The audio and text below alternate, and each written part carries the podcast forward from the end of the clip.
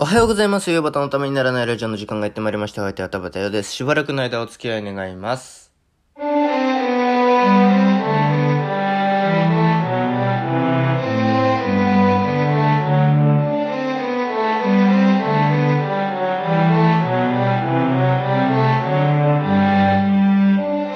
はい、改めましておはようございます。田畑よです。えー、8、いや、8、なんで毎回8月って言うんだろうね。昨日も言いか言いかけましたもんね。えー、9月29日、えー、サーズデーということで、えー、なんで英語で言ったんでしょうか。木曜日でございます。えー、皆さんいかがお過ごしでしょうかということでね。えー、いかがお過ごしも何も一応朝だからね。でまあ上がる頃には昼間なんだろうな。で、なんか昼休みくらいに聞いてる人とか、なんだったら帰りの電車で聞いてる人とかもいるんだろうなって考えたら、朝アップする意味あるのかなって思いますよね。えー、もう私の朝の日課なので、朝やっておはようございますって言います、それは。もう、それはかたくなにおはようございますと守っていきます、私は。あの、いつか夜あげることになったとしても私はおはようございますと守っていきたいと思います。なんでそこまでかたくなのかよくわかんないですけどね。えーっと、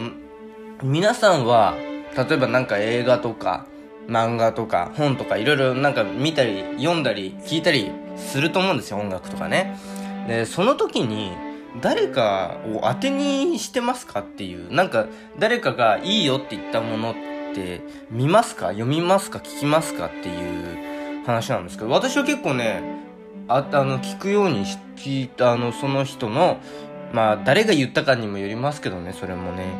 っていうのって、なんか、それでなんか意外と発見があったりするものだから、えー、なんかそうした方がいいよっていう話です。えー、別に何があったっていうわけでもないんですけど、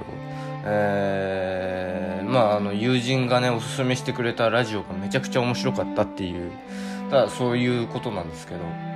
だからなんか人のことは当てにしましょう。今日もよろしくお願いします。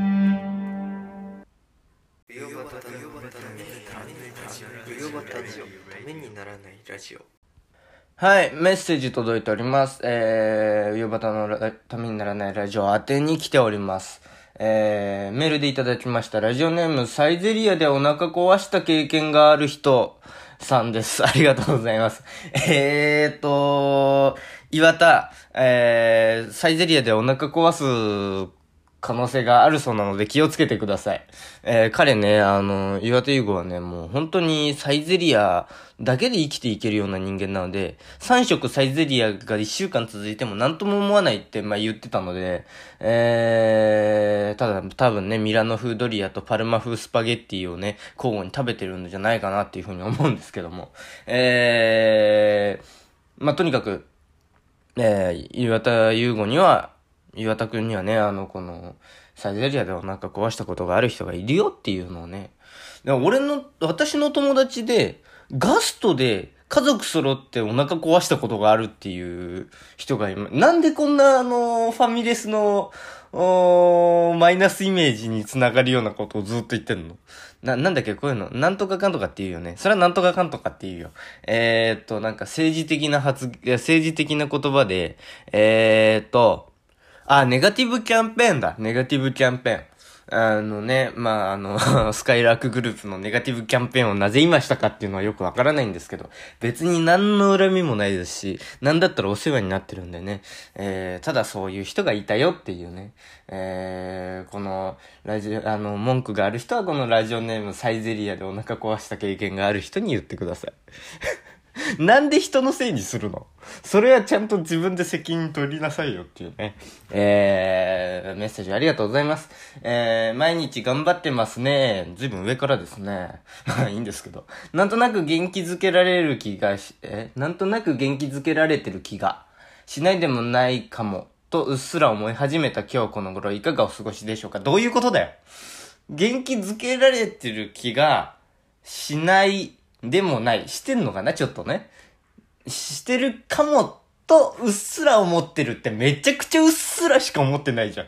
な、なんだったら何も思ってないに近い書き回しですよね。言い回しですよね、これね。うーん、な、なんだこの、読解能力が低いのを、ね、田畑が読解能力低いぞっていうのをアピールしてるみたいな感じで嫌だな、これね。えー、えー、思い始めた頃いかが、えー、今日この頃いかがお過ごしでしょうか？まあなんか元気です。なんかそんなに、ね、あのね、別に対して誰かと会ったりなんか喋ったりっていう、あのいわゆる、えー、陽キャみたいなこともしてないですし、えー、いわゆる、えー、リア充でもないですけど、一年前までリアル充実してたんだけどなぁと思いながら、えー、まあ、や、闇落ちしない程度に頑張ってます。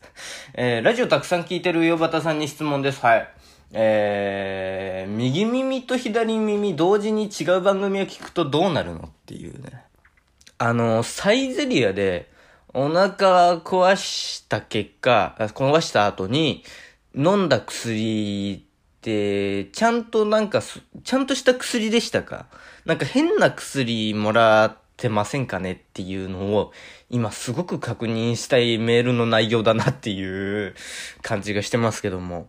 なんかね、あの、どっちなんだろうみたいな、あの、いかがお過ごしでしょうかにたどり着くまでがどっちなんだろうが続いた後に、質問が右と、右耳と左耳同時に違う番組を聞くとどうなるか？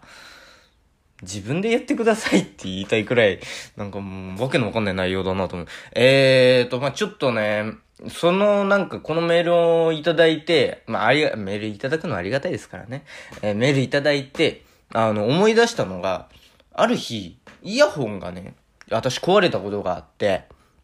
で、えっと、あのね、友人がおすすめしてくれた、えー、バンド、フジファブリックっていうのがあって、友人がおすすめしてくれたの、友人のお母さんがおすすめしてくれたのかな？いいよ、なんて言ってくれて。で、聴いた曲が、えーと、まだね、えーと、今もう、元リーダーというか、の、あの、ボーカルで作詞作曲してた人が、あの、亡くなっちゃって、29歳で2009年に亡くなってるんですけど、もう10年以上前に亡くなってるんですよ。ね、志村正彦さんっていう人なんですけど、のやってたフジファブリックっていうバンド。まあ、未だに活動してるんですけど、その、若者のすべてっていう曲があるんですよ。ね、すごいなんか、あのー、夏の終わりに聴くとなんか、あの、染みる曲なんですけども。で、まあなんかそのね、えー、なんで、まあ他にもね、なんかまあその時に聴いてた音楽で、えー、もうあの、すごい、えーと、10代限定の夏フェスみたいなのがあって、10代の人しか出られないよっていう夏フェスがあって、それが、あの、なんか東京 FM 主催で、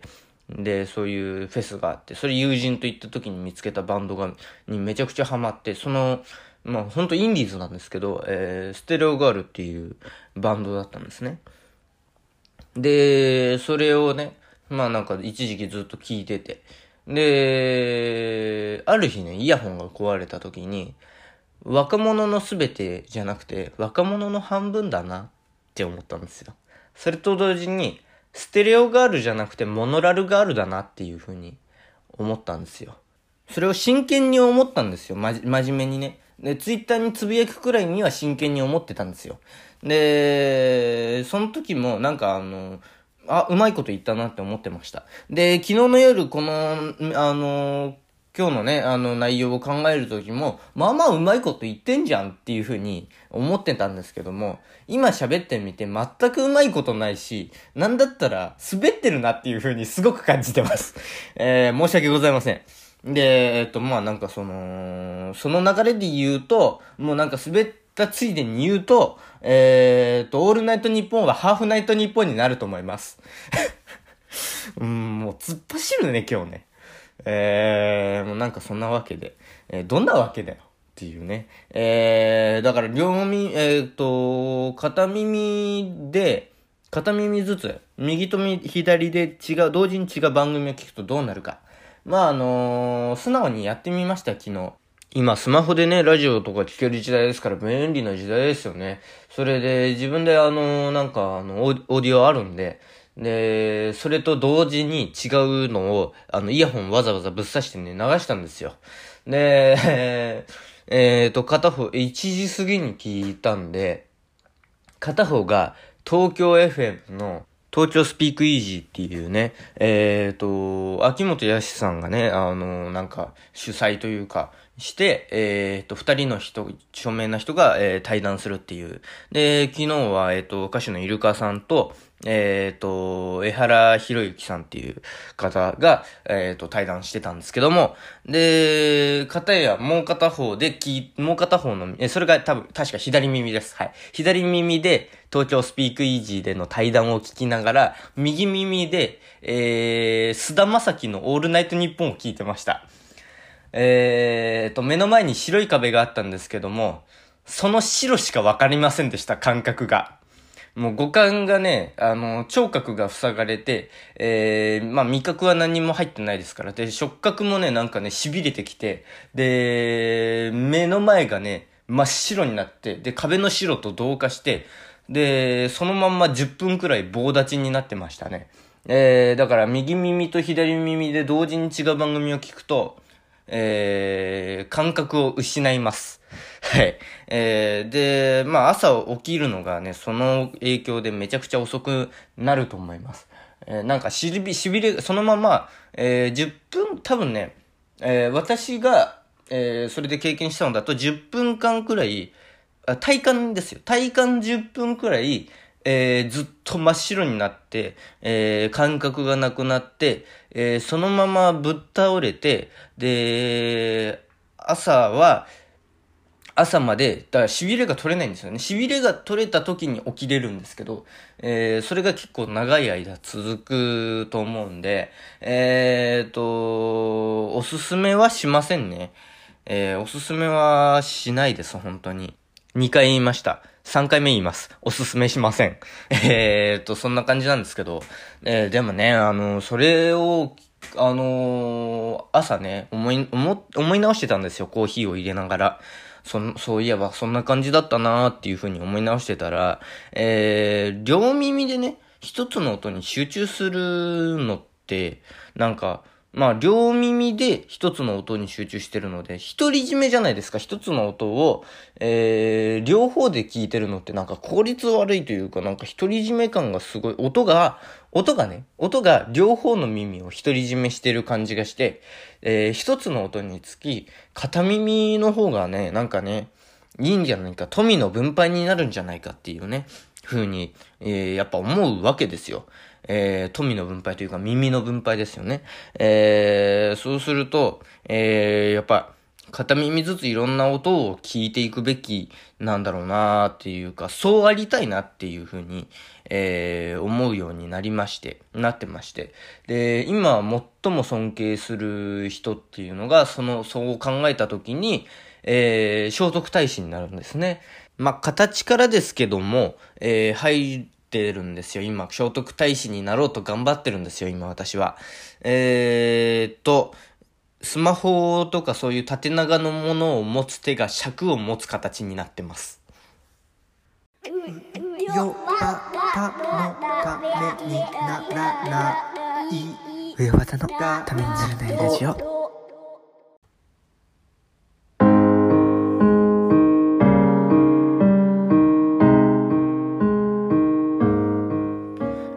方のためにならないラジオではお聞きのあなたからのメール、LINE、Instagram、Twitter の DM、メッセンジャー、質問箱でのメッセージをお待ちしております。喋るお題トークテーマ、質問相談ネタメール、このラジオの感想、YouTube だけでやってほしいことなど何でも受けたまわっております。また、岩田優子プレゼント、ヨバタの塩焼きでも同じメールアドレスでメールを受けたまわっております。メールアドレス、ヨバタ .tnr.gmail.com 全部小文字で、uyobata.tnr.gmail.com .com です。お間違いのないようにどしどし送ってください。上端の塩焼き宛てのメッセージには懸命に塩焼きと書いてくださると大変に助かります。ということでね。え、っと、今ね、その、まあ、今日ラジオの話しようっていうね、メッセージ頂いたので、ラジオの話をしようっていうことで、メス、あの、なんかいろいろメモしてあるんですけど、見たら、え、っと、FM でジェットストリームと、え、AM でジャンク伊集院光る深夜のバカ力って書いてあるんですね。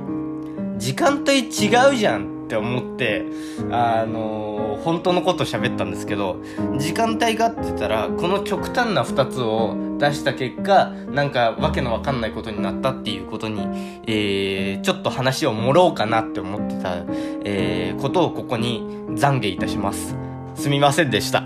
えー、ジェットストリームね、あの、0時から、えー、深夜0時から1時で、ジャンクは、えー、1時から、えー、3時ということでね、ちょっと、あの、時間軸おかしくなるんでね、えー、でもこの曲、あの、2つの極端なもの聞いたら、なおのことわけわかんなくなるんだろうなっていうのは、ちょっと思ってます。はい。えー、それでは素敵な一日をお過ごしください。えー、また明日、何で今噛んだの？また明日お耳にかかりましょう。えー、田畑洋でした。ありがとうございました。